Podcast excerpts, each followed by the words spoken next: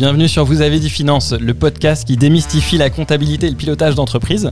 Je suis Edouard, un des cofondateurs de Penny Lane, un cabinet d'expertise comptable qui allie la tech et l'humain au service des dirigeants pour qu'ils développent leur activité. À chaque épisode, on accueille un dirigeant et avec lui on soulève le capot pour comprendre comment concrètement il gère sa comptabilité, son admin, ses finances et comment il pilote sa boîte au quotidien. Aujourd'hui, j'ai le grand plaisir d'accueillir Julien Watry pour ce premier épisode. Julien qui est cofondateur et CFO de Liberkeys. Bonjour Julien.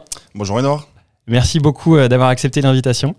Alors tu es CFO de Liberkeys. Est-ce qu'en quelques mots, tu peux nous dire ce que fait Liberkeys Bien sûr. Alors on est parti du constat qu'aujourd'hui, si on voulait vendre son bien immobilier en France, c'était soit on vendait seul, comme 70% des Français, mais c'était complexe, chronophage, il n'y avait donc que 30% d'entre eux qui réussissaient. Et donc tout le monde partait vers un agent immobilier traditionnel. Sauf que ce métier n'est pas encore digitalisé aujourd'hui et que la commission est élevée.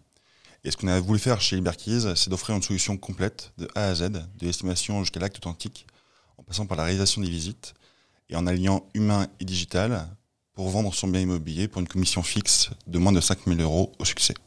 Ok, ok. Donc c'est euh, vente d'appartement, euh, simplifier complètement le processus avec une tarification claire.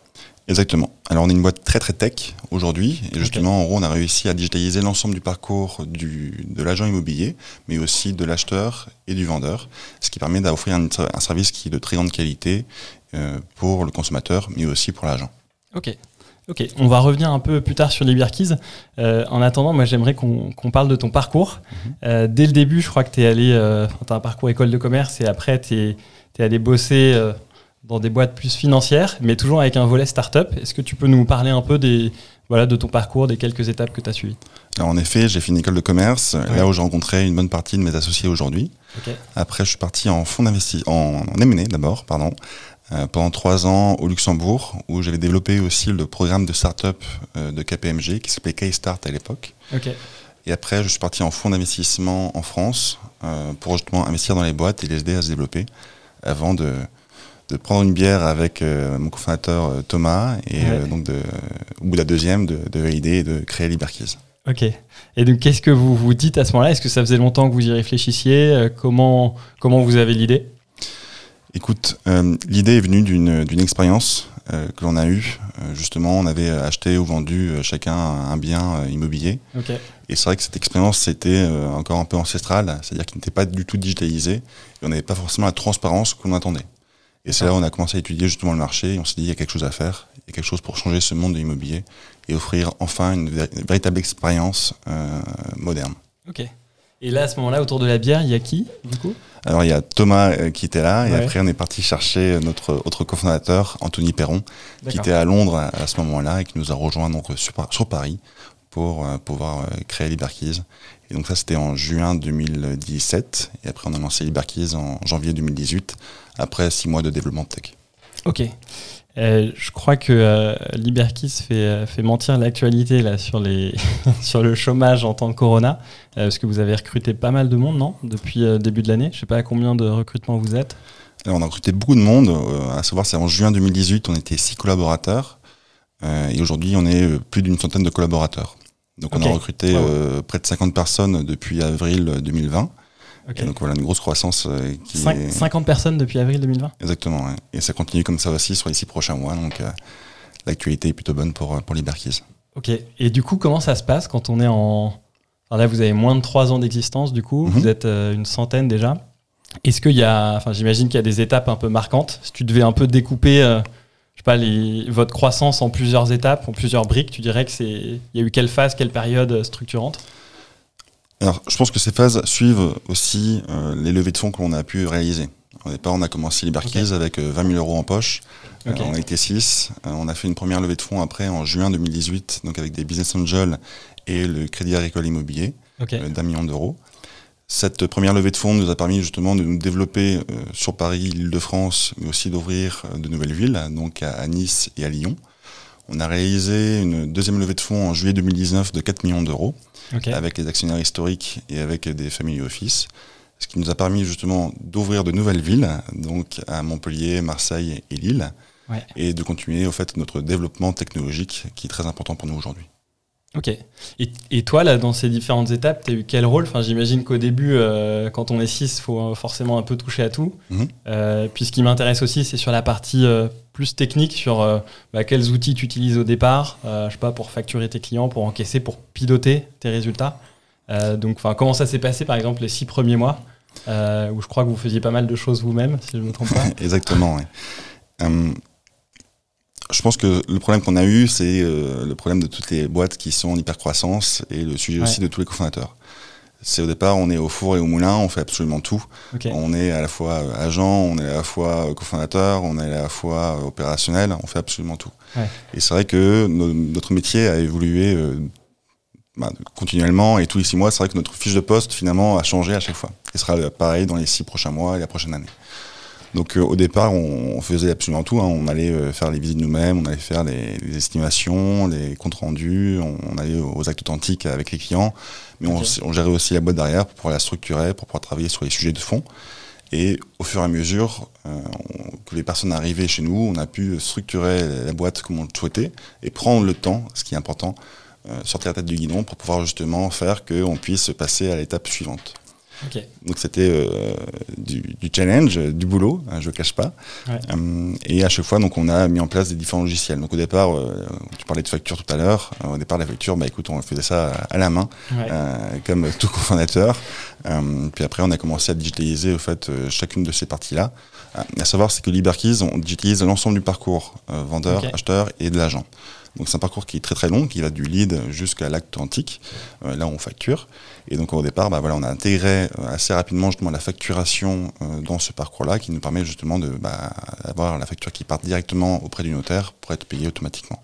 D'accord. Donc ça, c'est ce qu'on a fait assez rapidement, mais voilà, au départ, c'était euh, avec Word et Excel, et, et on se débrouillait comme ça. Parce que tu as, un cycle de vente, du coup, qui, qui s'étale sur combien de temps en moyenne? C'est entre 4 à, à 5 mois. En gros, quand une fois qu'on a récupéré un lead Ouais. vendeur euh, et qu'on a récupéré le mandat euh, de vente, euh, il faut compter environ 25 jours pour qu'on puisse vendre le bien immobilier en moyenne.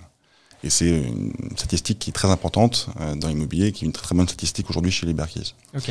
Et une fois donc qu'on a euh, eu l'offre d'achat euh, qui était validée euh, par le vendeur, Ouais. euh, on passe après, il y a 15 jours, 3 semaines pour que ce soit signé euh, chez le notaire en promesse de vente. Et après, ce vendeur, ou euh, l'acheteur plutôt, a 3 mois pour trouver ses financements auprès de la banque. Donc, Ouais, parfois, ça prend un mois et demi, deux mois. Ouais. Donc, là, donc, le cycle est de 4 à 5 mois en général, entre le moment où on a le mandat et le moment en fait, où on, on a fini le- les services pour le client. Ok, donc j'imagine qu'il y a des enjeux de BFR et, et avoir la trésor qui tient pour pouvoir tenir euh, ces 5 mois. Exactement, c'est pour ça aussi que les levées de fonds euh, sont importantes, parce que notre hyper-croissance implique justement avoir un BFR qui augmente euh, sur, sur Liberkeys et sur son attractivité euh, B2C. Et donc c'est vrai que c'est un vé- véritable enjeu aujourd'hui pour Liberkeys, qu'on arrive à contrôler et qu'on suit au jour le jour. Et, et si on reprend là, du coup tes- les différentes étapes de la croissance, euh, je sais pas, les, les six premiers mois, là, au moment où vous êtes 6 à 10, tu dirais que le plus gros challenge pour toi, en tout cas sur la partie financière, c'était quoi? C'est une bonne question. Euh, quand on était 6 à 10, c'est qu'au départ, on n'avait aucun, euh, aucun, aucun revenu, justement. Euh, les délais sont très très longs. Donc, euh, Ouais. avec les 20 000 euros de départ que l'on avait entre payer les salaires, euh, payer le marketing, euh, payer les bureaux et autres, c'était vraiment ça, en fait, qui a été un véritable enjeu. Et de contrôler, en gros, les coûts en disant, bah voilà, en gros, on a des partenaires qui nous ont aidés aussi, qu'ils soient financiers ou qu'ils soient, en gros, partenaires fournisseurs qui nous ont permis justement de pouvoir gérer le temps qu'on arrive avec notre levée de fonds et qui permettent justement de pouvoir accélérer le niveau de la croissance. Ok. Et à quel moment tu te rends compte que tu peux plus faire euh, l'homme orchestre que tu décris Euh, C'est venu au bout de combien de temps et, et au bout de combien de personnes euh, dans la boîte? Je pense qu'il y a eu vraiment deux, deux grandes étapes. Euh, C'était au, au moment où on était une vingtaine de collaborateurs. Là, on a vraiment sorti le, le shift au niveau de notre travail au, au jour le jour. ok. Euh, parce qu'il commençait à y avoir des collaborateurs justement qui étaient euh, sur le terrain et qui nous permettaient justement de prendre un peu plus de recul et de hauteur sur notre travail Ouais. et de pouvoir mettre en place justement les différents outils qui nous permettaient par la suite de pouvoir gérer au mieux euh, la société. Et après, la deuxième phase, c'était qu'on a passé le, le cap des 50 collaborateurs. Ouais. Et entre les deux, en fait, on a mis beaucoup d'outils en place euh, qui nous permettaient justement de gagner du temps, euh, de l'argent aussi, et de pouvoir accélérer, et de pouvoir avoir une structure qui soit saine et qui permette de gérer euh, 50, 100, 200, 500 collaborateurs dans le futur. Et quand tu dis enfin les outils là, de 20 à 50, c'est, tu parles du, du back-office que vous développez vous-même ou tu parles aussi d'autres outils euh, dans ta stack finance, dans ton, ton équipement finance que tu as pu mettre en place Alors un peu tout. D'un point de vue opérationnel, forcément, on a développé énormément euh, notre produit pour les agents immobiliers Liberkeys, euh, qui, ont permis, qui a permis justement de pouvoir augmenter la productivité, d'accélérer justement cette croissance et d'offrir la meilleure expérience qui soit pour le, pour le client. Donc ça, c'est ce qu'on a fait et c'est ce qu'on fait depuis le, Day One chez Liberkeys. Et après aussi sur la partie euh, finance et structuration, euh, comme on suit l'ensemble du parcours euh, de, du vendeur, de l'acheteur et de l'agent, ça nous permet de récupérer énormément de données. comme j'ai dit, les délais sont très très longs dans l'immobilier. Donc en gros, ça fait qu'il y a beaucoup de KPIs que l'on peut suivre tout au long. Donc on a installé ça justement pour pouvoir gérer au mieux le business au, jour le jour, aider les agents à faire correctement leur, leur travail et aussi donc sur la partie euh, financière où là justement bah écoutez euh, c'est pas la même chose de gérer une boîte avec 10 personnes ou avec 50 euh, personnes et que ce soit la paye que ce soit sur le suivi du cash ou autre forcément il y a d'autres d'autres enjeux et du coup tu peux nous parler des outils que, que tu as mis en place enfin sur la paye gestion du cash etc alors, sur la sur la paye, on, faisait ça au départ aussi un peu avec Word et, Excel. après, on est passé sur sur, sur PayFit. Euh, qui nous a permis justement, donc il y a un outil SIRH qui nous permet de suivre justement euh, tout ce qui est euh, paye variable pour les collaborateurs, mais aussi tout ce qui est temps de, de travail, tout ce qui est aussi congé. On a beaucoup de collaborateurs, beaucoup de collaborateurs qui sont sur le terrain, donc on ne voit pas forcément ces personnes tous les jours ou toutes les heures. Hmm. Donc il faut pouvoir les suivre. Et aussi, le métier d'immobilier est un métier qui est régulé, et donc on fait très attention sur le la partie légale euh, pour être dans les normes et euh, même au-dessus des normes. Ok. Et est-ce qu'il y a, euh, rétrospectivement, est-ce que tu penses à un outil que tu as mis en place où tu te dis, tiens, ça c'était un des. quelque chose qui nous a vraiment aidé, qui nous a enlevé beaucoup de, de pain ou de points de douleur au quotidien? Alors j'en ai deux, euh, parce que mon, département c'est les, ressources, donc les ressources humaines, mais aussi les ressources financières. Donc sur la partie ressources humaines, euh, on a énormément de candidatures aujourd'hui, on recrute beaucoup, hein. on a eu 50 collaborateurs qui sont arrivés en, en 6 mois, euh, mais on a énormément de candidatures. On a eu près de 5000 candidatures depuis le 1er janvier. Et ça, ah oui, 5000 5000, ouais. Donc on a d'autres sélections d'environ 1%, parce qu'il y a un très très beau taux de sélection aujourd'hui pour les toutes boîtes, je pense. Et, comment vous faites pour en avoir autant? Euh, bah, écoutez, j'espère que Liberkeys est une boîte, une boîte en tout cas qui attire euh, les, personnes qui veulent venir. Euh, c'est vrai que changer un monde qui est un marché, un monde immobilier qui est un marché juste gigantesque, c'est quelque chose qui intéresse beaucoup de personnes. Et, justement notre croissance aussi bah, fait que bah, voilà, les personnes veulent être le, centième collaborateur, le 105e, puisque demain on sera 500, on sera 1000. Donc on a mis en place un, outil qui était Lever euh, pour tout ce qui était justement ATS, qui nous permettait de suivre justement ces candidatures et d'offrir la meilleure expérience possible, pas qu'aux clients, mais aussi aux candidats qui veulent venir chez nous. Donc ça c'était sur la partie euh, ressources humaines et, sur la partie euh, finance. Euh, bah écoute, Penny Lane, je dirais qu'il nous a permis aussi de, de pouvoir suivre au mieux notre cash, qui est un véritable enjeu chez nous, et aussi les différents KPIs qu'on peut suivre. Ok. Merci pour la dédicace. Euh, et justement, là, si on fast forward, on accélère un peu et on se met à aujourd'hui. Euh, aujourd'hui, est-ce que tu peux nous parler de ton périmètre, ton équipe, ce que tu gères et en gros, ouais, quelles sont les, problématiques principales que tu as au quotidien? Alors, comme je l'ai dit, le, notre métier euh, change tous les six mois. Notre job desk change tous les six mois. Donc, ce que je fais aujourd'hui, c'est pas ce que je faisais il y a six mois, et c'est pas ce que je ferai non plus dans six mois. Donc aujourd'hui, mon département, c'est le département des ressources. Donc, euh, ressources financières et ressources humaines. Qui est très important aussi euh, dans tout ce qui est euh, startup à hypercroissance, puisqu'il faut avoir les finances pour pouvoir financer justement cette hypercroissance et cette prise de part de marché. Et de l'autre côté aussi, avoir les bonnes personnes au bon endroit au bon moment. Euh, et, donc en gros, ce que ce qu'on fait au jour le jour, aujourd'hui l'équipe euh, se compose donc de, de, moi en tant que CFO. on a une HR manager euh, qui est là, qui gère donc aussi la partie ressources humaines, avec une tech recruteuse et une sales recruteuse.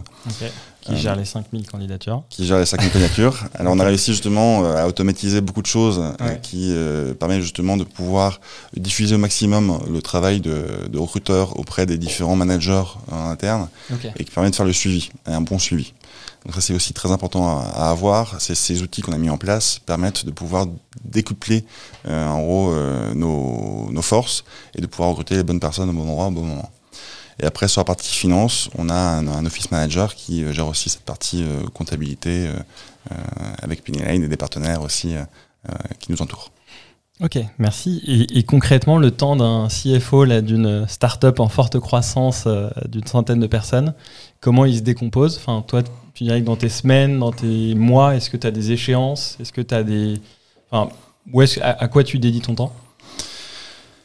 Alors c'est très varié, euh, beaucoup de sujets euh, qui arrivent. Euh, on va dire qu'il y a toujours ces, délais qui, sont importants. il y a toujours la paye, on va dire, à la, fin du mois, un délai qu'on ne peut pas louper. après, il y a beaucoup de sujets aussi par rapport à la gouvernance de Liberkeys. On a, on a mis en place un comité stratégique qui regroupe les principaux actionnaires aujourd'hui de Liberkeys. Et ce comité stratégique se regroupe une fois tous les mois, tous les mois et demi. Donc là, pareil, c'est, il faut préparer euh, ça en amont et puis après en aval par rapport aux décisions qui ont été prises. Hmm. Donc ça, c'est, important. Après, il y a tout ce qui est relation avec les différents euh, financeurs aussi que l'on peut avoir. Euh, et après, il y a tout ce qui va être partie légale ou autre qui est aussi importante. je donne un exemple, c'est là, cette, ce mois-ci, on va mettre en place des BSPCE pour nos collaborateurs. Euh, voilà, c'est pareil, c'est quelque chose qui prend du temps euh, à faire, qu'il faut étudier, qu'il faut mettre en place et qu'il faut savoir aussi communiquer auprès de l'ensemble de la team et des actionnaires. Et tiens, justement, ce sujet BSPCE, par quel bout tu le prends? Euh, C'est un mécanisme qui est qui commence à être connu dans le monde des startups, mm mais qui parfois paraît un peu obscur pour les salariés. Comment toi tu t'y es pris? Avec, avec qui est-ce que tu discutes? Euh, Comment tu fais ce travail d'aller communiquer euh, sur les BSPCE pour que ça soit bien perçu par, euh, par les équipes? Comment tu as, mené ce chantier?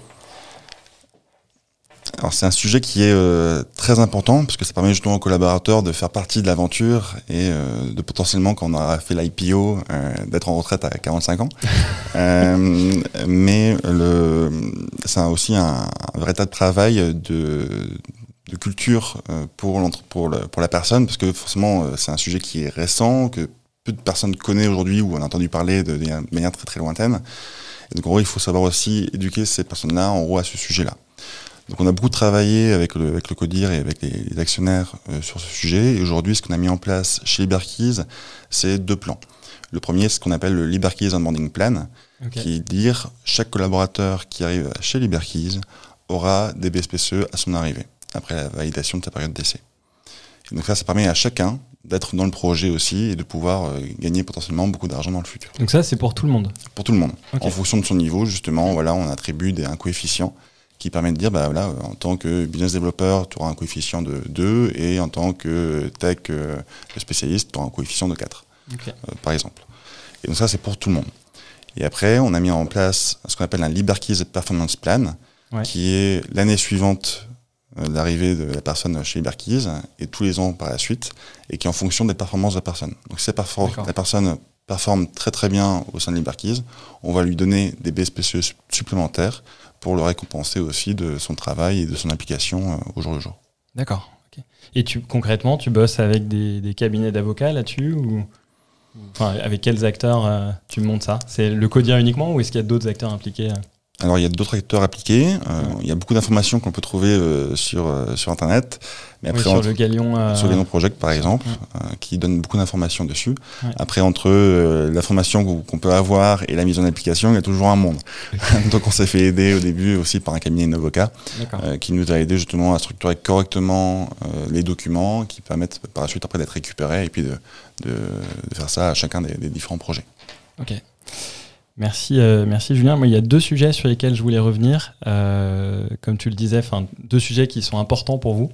Euh, un premier qui est la gouvernance, où j'ai l'impression que très tôt, vous avez mis en place une gouvernance avec des conseillers qui gravitent autour de Liberkeys.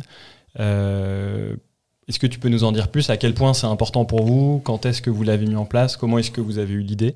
Enfin, quand est-ce que vous avez eu l'idée? Est-ce que ça s'est imposé à vous ou pas? Voilà. D'accord. Preneur de, de ton input sur le sujet. Alors la gouvernance c'est un véritable sujet euh, pour nous et pour toutes les boîtes, je pense, qui sont en croissance ou qui commencent à, grossir de manière importante.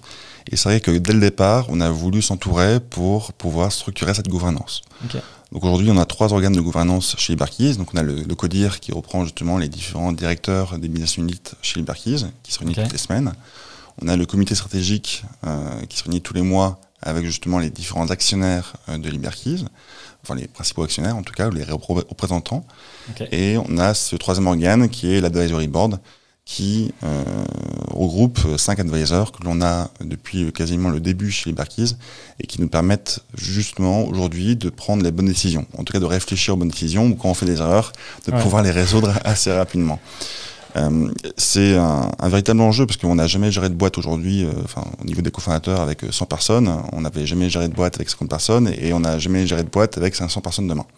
Donc il faut apprendre, il faut se remettre en question et il faut mmh. savoir aussi s'entourer des bonnes personnes pour justement bah, apprendre d'eux et appliquer le plus rapidement possible justement par rapport aux décisions qu'on va prendre avec eux.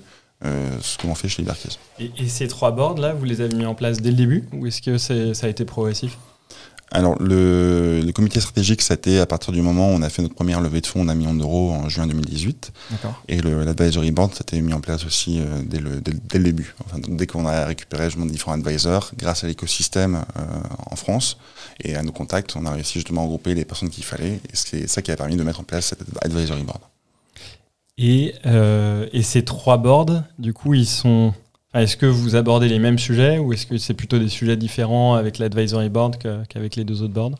C'est des sujets qui sont euh, différents. Euh, le comité stratégique, enfin le, le CODIR, c'est tout ce qui va être opérationnel. je vais passer les détails dessus, tout le monde Tout ce qui est comité stratégique, je pense, ça va être sur des décisions stratégiques euh, de la société, donc avec un niveau assez élevé justement de, de, vue sur les barquises, sur les grands projets. Est-ce qu'on va faire des levées de fonds? Quels sont les projets de développement qu'on va avoir? Euh, qu'est-ce qu'on va mettre en place euh, par la suite dans les six prochains mois, la prochaine année? Sur l'advisory board, ça va être des sujets qui vont être très très très variés. Chacun de nos advisors est spécialisé sur un sujet en particulier. Euh, et donc va pouvoir nous conseiller sur la mise en place opérationnelle, va pouvoir nous conseiller sur les relations qu'on peut avoir aussi entre dirigeants, parce qu'on a différentes casquettes justement en tant que cofondateur, tu le sais bien, et donc on a une casquette à la fois de cofondateur, à la fois d'actionnaire, à la fois de dirigeant, et il faut prendre la bonne casquette au bon moment. Et donc ça c'est pareil, c'est euh, chacun de nos advisors qui va nous aider, euh, soit en one-one, soit en groupe, à réfléchir à ces sujets-là. Ok. Et la deuxième, euh, le deuxième point sur lequel je voulais revenir, c'est on en a un peu parlé, vous avez un modèle où il y a quand même un certain BFR, en il y a mhm. plusieurs mois qui s'écoulent sur votre cycle de vente.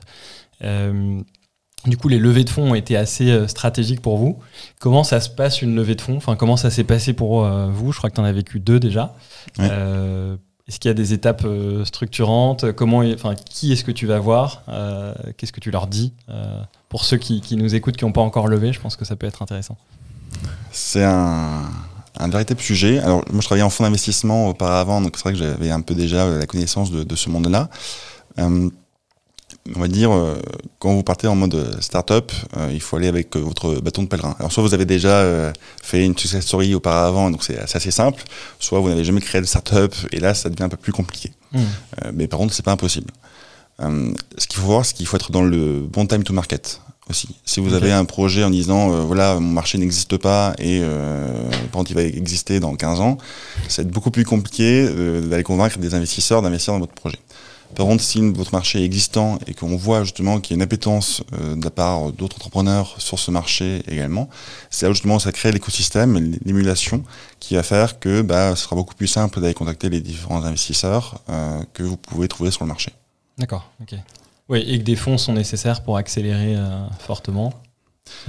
Alors forcément après ça dépend du marché et autres. Euh, la levée de fonds est un moyen et pas une fin en soi, ce que beaucoup de personnes oublient aujourd'hui, mais en tout cas ce qui est important aussi, euh, ça permet d'accélérer. Euh, Si vous, votre entreprise euh, arrive à faire des millions d'euros de, de, bénéfices dès la première année, euh, c'est pas forcément la peine d'aller lever des fonds, en, en tout cas en, en, tant que VC. Après en tant que LBO et autres, c'est autre chose, mais c'est pas la peine si vous voulez justement prendre une position dominante euh, sur votre marché qui est en pleine mutation, bah forcément il faut accélérer. Cette accélération a un coût, forcément. Et donc en gros, la question c'est quel est le meilleur ROI Euh, et donc c'est ça qu'il faut regarder. En fait, c'est pas forcément regarder l'IBITDA euh, qui euh, va être euh, important euh, pour toute boîte, hein, parce que le but c'est quand même de faire de l'argent. Euh, mais penser l'accélération. Quel est le coût, quel est l'investissement que je vais mettre au début, et qu'est-ce que cet argent que je vais mettre va me permettre de faire dans le futur? Il y avait une phrase de- d'un de, mes anciens managing directors quand j'étais en fonds d'investissement qui était assez, euh, assez marrante et que j'ai gardé. C'est d'un point de vue financier, il faut mieux avoir 10% de Coca-Cola que 100% de Coca-Cola. Alors, c'est avoir 100% de Coca-Cola, c'est génial, hein, je, je dis pas l'inverse, mais en gros, c'est d'un point de vue aussi euh, mentalité derrière. C'est si faire une levée de fonds vous permet d'accélérer, de prendre une position importante sur le marché, bah faites-la. Hmm. Et, et c'est ce que vous allez faire par la suite. Euh, par contre, après, forcément, il y a des enjeux qui sont euh, stratégiques derrière, de gouvernance, euh, de capitalistique, qu'il faut regarder aussi et avoir aussi les bons partenaires qui vous accompagnent sur le long terme aujourd'hui. J'avais une question à te poser aussi sur les KPI que tu suis. Mhm. tu as parlé de board. Une autre question que j'avais, c'est quel est le rôle du CFO Est-ce que, des- tu prépares des choses pour le board? Si oui, qu'est-ce que tu prépares? Donc, ouais, sur quoi tu as les yeux rivés au quotidien? Alors, au quotidien, euh, c'est euh, sur la position cash. Euh, Ok. Liberkeys, on est une startup, euh, cash is king, selon l'adage. Donc, c'est ce que je regarde en route au, au jour le jour.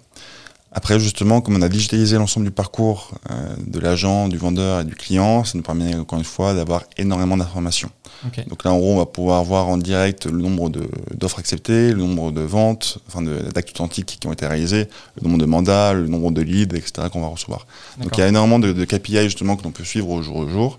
Et ça, c'est des informations qui sont clés pour le futur euh, de la boîte aujourd'hui. Alors c'est un sujet parce que justement, il va y avoir un acte authentique qui va être dans 5 mois, mais par contre, euh, pour avoir cet acte authentique, dans 5 mois, il faut avoir en gros les bonnes données aujourd'hui par rapport au lead. Donc c'est pour ça qu'il faut regarder. Et en gros, c'est- on a toujours en gros un temps de retard, on va dire, hein, entre euh, ce qui va arriver sur les comptes bancaires dans 5 mois et Mhm. les décisions d'aujourd'hui. Donc on regarde vraiment au jour au jour ces différents KPIs.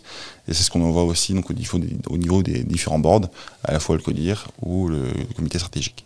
Ok. Et quelques questions euh, peut-être plus personnelles sur toi en, en tant que CFO. Si tu devais refaire, euh, euh, si tu devais revivre là, ces deux années et demie, Mhm. euh, est-ce qu'il y a une chose que tu changerais où tu te dis tiens là je me suis, je me suis un peu planté ou j'ai pris une mauvaise décision qui nous a fait prendre du retard ou qui a eu un, un impact Alors des mauvaises décisions, on en a pris beaucoup. Mais c'est pour ça aussi qu'on est bien conseillé derrière et qu'on essaye de résoudre ces, ces problématiques euh, très rapidement. Ouais. Euh, dans le conseil que je pourrais donner, euh, et c'est l'erreur, je pense que j'ai pu faire moi au, au début, c'était de ne pas structurer assez rapidement en gros la boîte. Euh, pareil, quand j'utilisais Payfit au départ, par exemple, Ouais. euh, enfin on l'a fait quand on était 25 collaborateurs. D'accord. Donc en gros, euh, entre euh, faire des fichiers en Excel, PD, PPT et, Ouais. et Word et Payfit, il y a eu un, un monde à part. Et donc c'est vrai- que j'aurais pu structurer en gros euh, cette partie-là euh, quand on était Un une dizaine ou une quinzaine de collaborateurs, sans attendre qu'on soit 25 collaborateurs. Parce Voilà. que c'est ok, ça tire un petit peu euh, au moment où tu mets en place. euh, du coup, ça aurait pu éviter ce. Bah, Ça tire, ça prend énormément de temps aussi, ça fait qu'on a des erreurs. Euh, après, le, le but, je pense, de tout bon CFO, c'est de structurer euh, sa société euh, aujourd'hui, mais qu'elle va avoir une structure qui permette de faire dix fois plus avec cette même structure que ce qu'on a aujourd'hui. Euh, et c'est tout l'enjeu en fait. C'est aussi par rapport au ROI, parce qu'on va pas mettre une structure où- qui est hyper rigide euh, pour gérer euh, 1000 personnes alors qu'on n'est que 50 personnes. Par contre, c'est savoir en gros, avoir le bon ROI d'un point de vue temps, d'un point de vue argent et d'un point de vue mise en place euh, sur les différents logiciels qu'on va avoir. Donc, ce, passage à l'échelle, là, euh, toi, c'est une préoccupation que tu as de façon régulière en tête euh, quand tu mets en place quelque chose. Est-ce que, ça, ça marche si on est dix fois plus Bah, il faut que ça marche si on est dix fois plus. Euh, donc c'est un véritable enjeu aujourd'hui, je pense, pour toutes les euh, structures financières. C'est de dire, OK, euh, comment on fait pour avoir justement la bonne structure, la bonne taille aujourd'hui, et pour dire, bah, on va faire x2 demain, bah, c'est pas grave, on est déjà préparé en gros à ça. Donc c'est avoir en gros deux, trois coups d'avance par rapport en gros à ce qu'on peut faire. Donc en gros, trois coups, c'est OK, dans, dans deux ans, que, comment je vois ma structure? Alors, on est en startup, donc euh, il y a une chance Ouais. sur, euh, sur 10 pour que ce soit la véritable structure qu'on va adapter. Mais en tout cas, euh, c'est l'idée, c'est préparer en gros euh, le futur par rapport aux différentes hypothèses qu'on peut avoir et comment on voit la chose dans le futur. Encore une fois, en automatisant au maximum. Parce Ouais. que le but, c'est d'avoir un ROI qui soit intéressant et une structure qui soit flexible tout de même. Et, et justement, là-dessus, là, tu parlais des, des deux années à venir. C'est quoi ton plus gros challenge sur les deux années à venir? En tant que CFO En tant que CFO C'est avoir les bonnes ressources au bon endroit au bon moment. ressources financières, mais aussi ressources humaines. Encore une fois, on n'est pas tout seul, on est 100 collaborateurs aujourd'hui, on sera à 500 collaborateurs demain. Et justement, il faut avoir les bonnes personnes au bon endroit, au bon moment, dès aujourd'hui. Des personnes qui vont être capables de justement de nous amener à l'IPO dans quelques années. Ça, c'est notre but, en fait. Avoir en gros les bonnes personnes au bon endroit, bon endroit, au bon moment, et aussi les ressources financières qui vont derrière, parce que forcément, on n'est pas non plus euh, avec Crésus. Hein.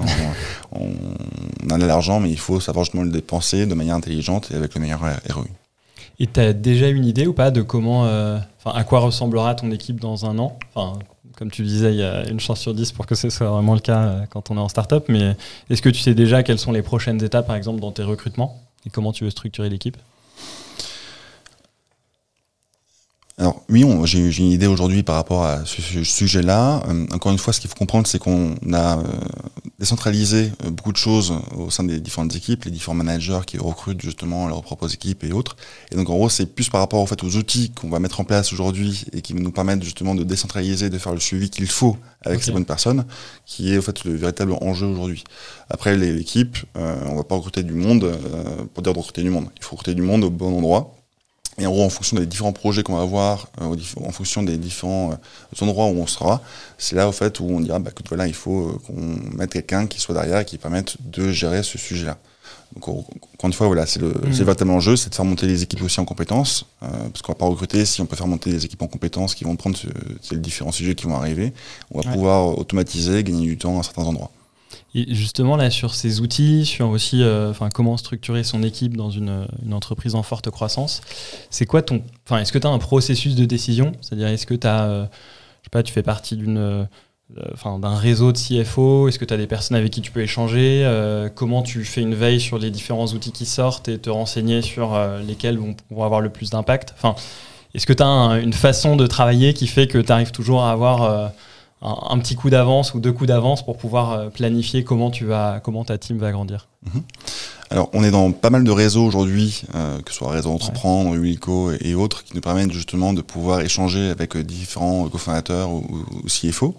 Donc ça, c'est très important de pouvoir échanger. Encore une fois, si on reste tout seul dans son coin, on ne va nulle part. Hein. donc, bah, tu sais ça aussi. Donc, il faut pouvoir échanger. Donc, c'est très important là-dessus. Après, il y a aussi qu'on est entouré euh, par des advisors. Euh, je prends euh, l'un de nos advisors qui est Philippe Parisis, qui est l'ancien VP Finance Europe d'Apple, SAP, Sage Business Object, pardon. Et donc il y a une expérience très poussée sur les différents sujets qui nous aide beaucoup aujourd'hui, que je vois de manière continue sur ces différents sujets. Et enfin, après, il y a aussi une veille qui est importante. Et donc là, en gros, il faut se forcer, encore une fois, à prendre du temps pour préparer le, futur. Et donc en gros, euh, toutes les semaines, je me consacre euh, une heure à deux heures sur les différents forums, sur les différents podcasts, sur les différents sites qu'on peut aller trouver pour voir justement les outils qui peuvent être mis en place chez nous qui nous permettent de pouvoir nous développer dans les bonnes conditions. Ok, très clair. tu parlais de, Philippe Parisi, qui est à votre pardon, qui est, qui est à votre board et qui a un, beau track record. Euh, est-ce que il y a est-ce qu'il y a quelqu'un qui a été un mentor pour toi sur euh, cette partie euh, finance et enfin dans ce métier de CFO ou je sais pas un mentor mais quelqu'un qui t'a vraiment éclairé, qui t'a formé? Alors il y a plusieurs personnes. En fait, je pense que dans mes expériences passées, pareil, j'ai eu des, des, personnes qui étaient très compétentes sur leur sujet euh, qui m'ont euh, qui m'ont éclairé, qui m'ont donné aussi leur expérience sur, sur, des différents points. Euh, et c'est très important. Je pense que, pareil, pour créer une boîte aujourd'hui, il y en a beaucoup qui créent leur boîte euh, après la sortie de l'école. Bon, tout le monde n'est pas Mark Zuckerberg de Facebook et mm. a la chance de créer Facebook par la suite. Donc je pense que c'est bien d'avoir aussi une expérience euh, avant de créer sa boîte et justement de pouvoir apprendre au maximum par rapport à ça. Le but c'est pas de dire ok je vais avoir le plus gros salaire ou autre quand on est employé. Le but c'est de dire ok qu'est-ce que je peux apprendre? Est-ce que la personne qui est au-dessus de moi va pouvoir me donner de l'information, pouvoir, pouvoir me former et me faire évoluer? Et je pense que c'est ça le plus important en fait aujourd'hui. Et moi c'était ma mentalité dès le début en disant ok voilà je vais dans une boîte pour le projet par rapport à la personne qui va être euh, mon, mon manager et qui va pouvoir me faire évoluer.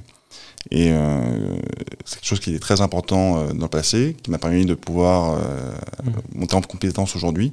Et encore une fois, bah, les advisors qu'on a aujourd'hui aussi qui nous aident énormément et qui nous permettent de pouvoir évoluer. Parce qu'il faut se remettre en question tous les jours, euh, c'est très important. Et euh, en gros, encore une fois, aujourd'hui, comme j'ai dit, on n'a jamais euh, géré de boîte avec 100 personnes, on n'aura jamais géré de boîte avec 500 personnes, sauf dans le futur.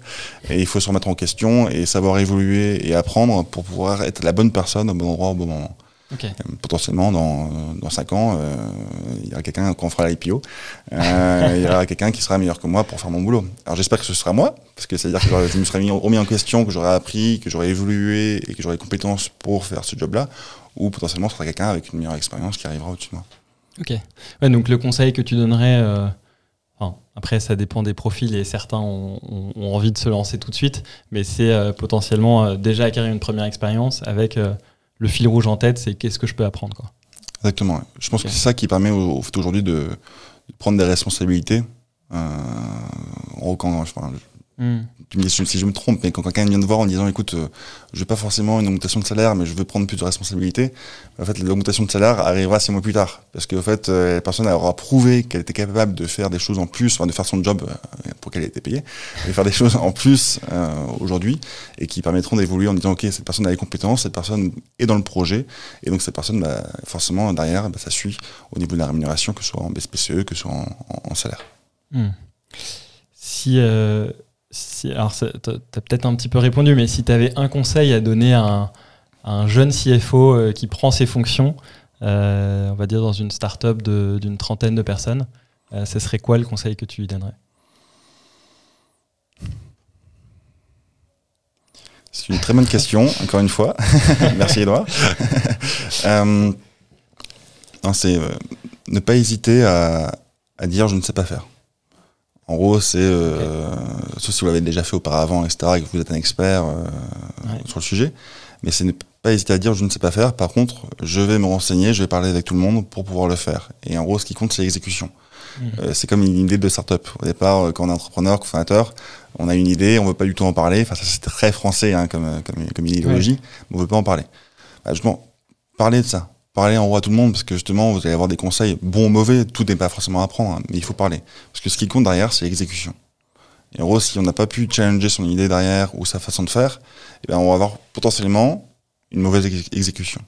Donc c'est important d'aller parler aux personnes, de se faire entourer, d'avoir des, des advisors qui nous entourent et qui nous aident justement à donner des tips qui nous permettront de faire mieux notre boulot. Euh, parler avec quelqu'un, potentiellement ça va prendre une heure, deux heures, euh, et finalement vous allez gagner euh, 15 jours euh, d'apprentissage et euh, surtout euh, trois mois en gros d'opérationnel derrière, parce que si vous vous plantez que vous mettez quelque chose en place, il faut tout refaire en trois mois. Donc euh, vous allez perdre énormément de temps et ça peut avoir un impact sur votre boîte, sur vos collaborateurs. Donc voilà, il faut parler aux personnes et justement se faire entourer comme il faut. Super intéressant. C'est aussi parfois ce qu'on dit sur euh, enfin, quand on monte sa boîte, ne pas passer euh, un an en chambre à réfléchir à quelque chose et puis après euh, découvrir après coup, euh, enfin avoir un effet tunnel. Mais Au Mhm. contraire, tout de suite se confronter et, et se- au marché et se rendre compte des feedbacks qu'on peut avoir qui aident à, à s'améliorer. Et concrètement, là, euh, on, on arrive à la fin de ce podcast. Euh, là, pour les, pour les propriétaires d'appartements qui nous écoutent et qui voudraient, qui songeraient à en vendre, qu'est-ce qu'il faut faire? Il faut se rendre sur. euh, Bah, il faut aller directement sur liberkiss.com et puis là vous prenez un rendez-vous en ligne et on, on fera un plaisir de, de faire une estimation de votre bien et puis de le vendre dans les meilleures conditions possibles et le plus rapidement possible pour une commission fixe de moins de 5000 euros. Très clair. Et dernière question euh, qu'on a l'habitude de poser, enfin qu'on pose à la fin de ce podcast, c'est si on devait inviter une personne après toi euh, pour parler justement des enjeux finances de son entreprise, euh, qui est-ce que tu nous conseillerais d'inviter?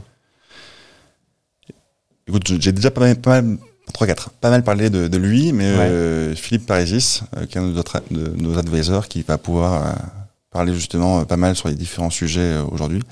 Donc voilà, je le Ok, recommande Philippe fortement. Parisis. Exactement. Top. Un grand merci Julien, euh, ravi d'avoir pu échanger avec toi. Merci pour euh, ta disponibilité, pour ton temps et pour euh, les précieux conseils. Merci Edouard. Merci.